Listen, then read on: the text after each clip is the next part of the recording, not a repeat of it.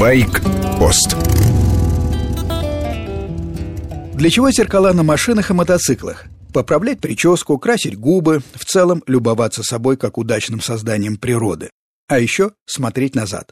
Для мотоциклистов эта привычка особенно важна. Смена сигнала светофора, пешеход, неуклюжий маневр в соседнем ряду, и мы нажимаем на тормоза. Если сзади грузовик, тормозить резко – прямой путь в больницу. Лучше изменить траекторию, уйти в соседний ряд или на обочину.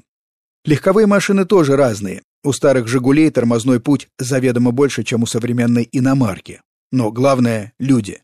Кадры, как говорят, решают все.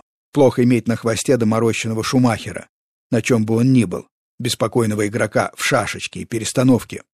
Эти парни симпатичны первозданным азартом, но опасны для окружающих. У них тапка в пол до последнего. Они пропускают смену обстановки и часто тормозят, сминая железо впереди идущих машин.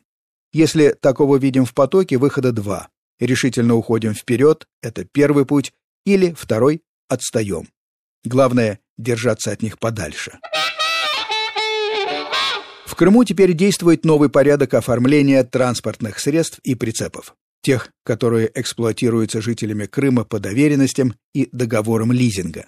Технические паспорта на них, как правило, у собственников, находятся на территории Украины.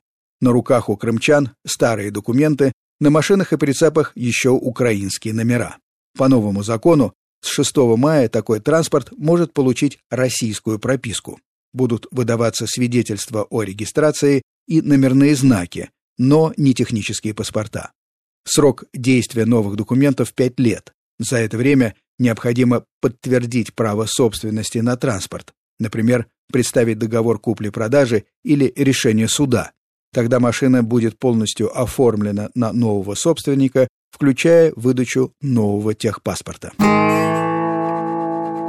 История техники. М-72. Железный конь Красной Армии. В канун Великой Отечественной СССР нуждался в мотоцикле для военных нужд. Германия была флагманом мотоциклостроения. Решили не тратить время на собственные разработки, взять за основу немецкий мотоцикл и адаптировать его для наших условий. Модель М72 основана на довоенном BMW R71. Закупленные в нейтральной Швеции экземпляры BMW разобрали, обмерили, изучили. На все второстепенные детали корпус фары, крылья увеличили допуски, кое-что убрали совсем.